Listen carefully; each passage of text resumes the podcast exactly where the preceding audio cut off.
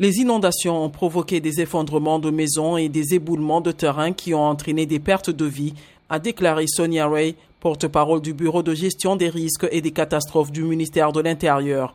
Plus de 500 personnes ont dû quitter leur foyer. Une vingtaine de communes ont été placées en vigilance rouge contre un danger imminent. Les pompiers sont mobilisés pour évacuer les zones à risque. Des gymnases ont été réquisitionnés et le gouvernement étudie la possibilité de fermer les écoles cette semaine. Nous attendons de fortes précipitations jusqu'à jeudi, a mis en garde la Direction générale de la météo. La Grande Île fait face chaque année à une période de pluie intense. Fin janvier 2020, de fortes précipitations avaient fait au moins 26 morts, 15 disparus et 90 000 sinistrés.